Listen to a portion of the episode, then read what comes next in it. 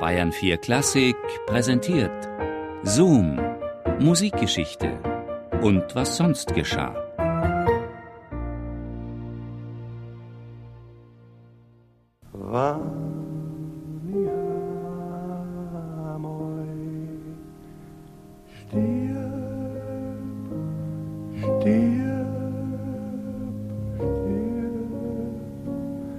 müssen mit Fiaker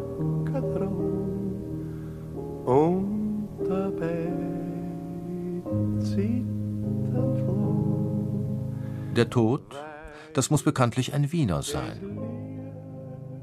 Friedrich Gulda war auch einer, ein Urwiener, grantelnd, melancholisch und immer fidel. So einer steht mit dem Tod auf Du und Du. Oi, Ein Musiker wie ich, der stirbt vielleicht einmal, aber alt wird er nie.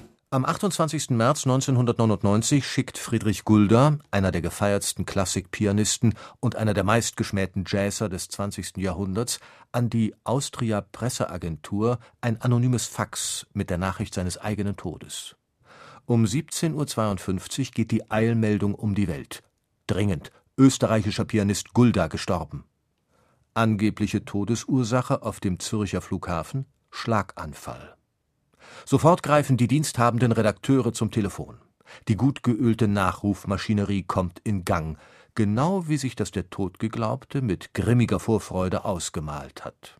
War ja klar, dass die Herren Kritiker sich nicht an die letztwillige Anordnung halten würden, die Gulda bei seinem Anwalt hinterlegt hatte. Bei seinem Ableben, hieß es da, habe jeder Nachruf gefälligst zu unterbleiben.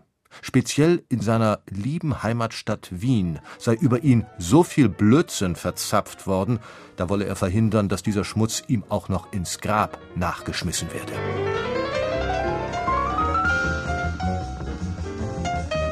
Doch wozu das Ganze?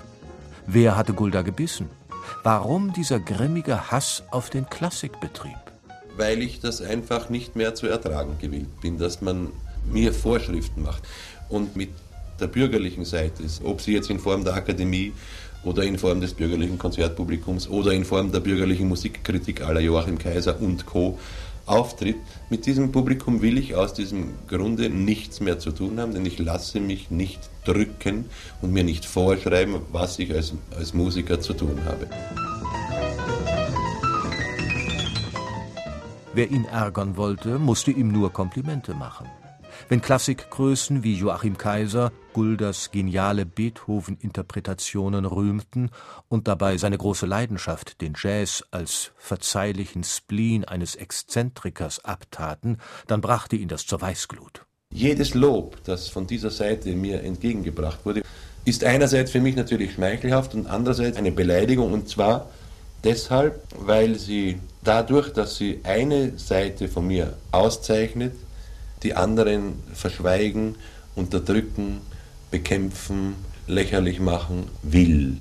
Für Kritiker hatte Gulda wenig freundliche Worte. Niederer Klerus in ihrem Ghetto nannte er sie und Klassik voll Trotteln. Dem Publikum erging es kaum besser. Hundertjährige gelähmte und stinkreaktionäre Kunstlemuren sah er sich im Konzert gegenüber sitzen. Die so Beschimpften ließen sich das mit erstaunlicher Langmut gefallen.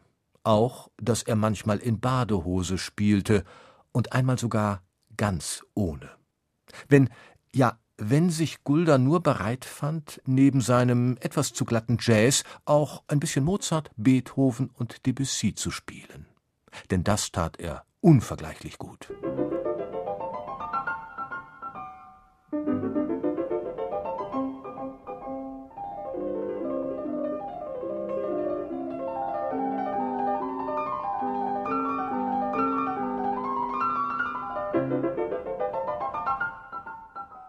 Anlass genug für die Wiener Staatsakademie, dem großen Sohn der Stadt, 1969 den Beethovenring zu verleihen. Doch Gulda verweigerte die Annahme. Skandal.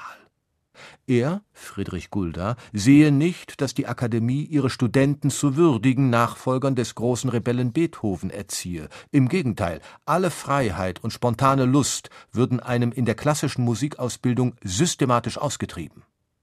Das war es, was er im Jazz suchte. Dass man sagt, du, ich weiß gar nicht, was wir jetzt spielen werden. Wir gehen immer raus und spielen irgendwas.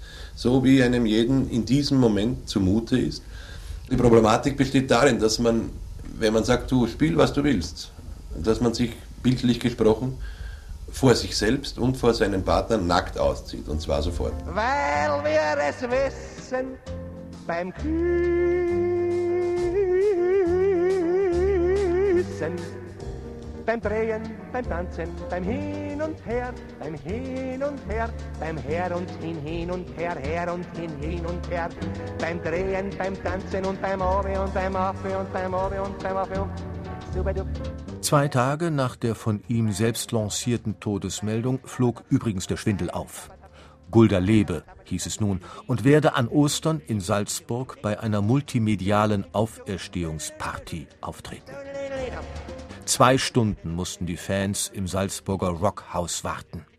Der 68-jährige Gulda fuhr im roten Ferrari vor, eine junge Freundin im Arm und schritt beherzt den Kamerateams entgegen. Dann nahm er sich, zusammen mit den Paradise Girls und dem DJ Vertigo, den Herrn Mozart vor.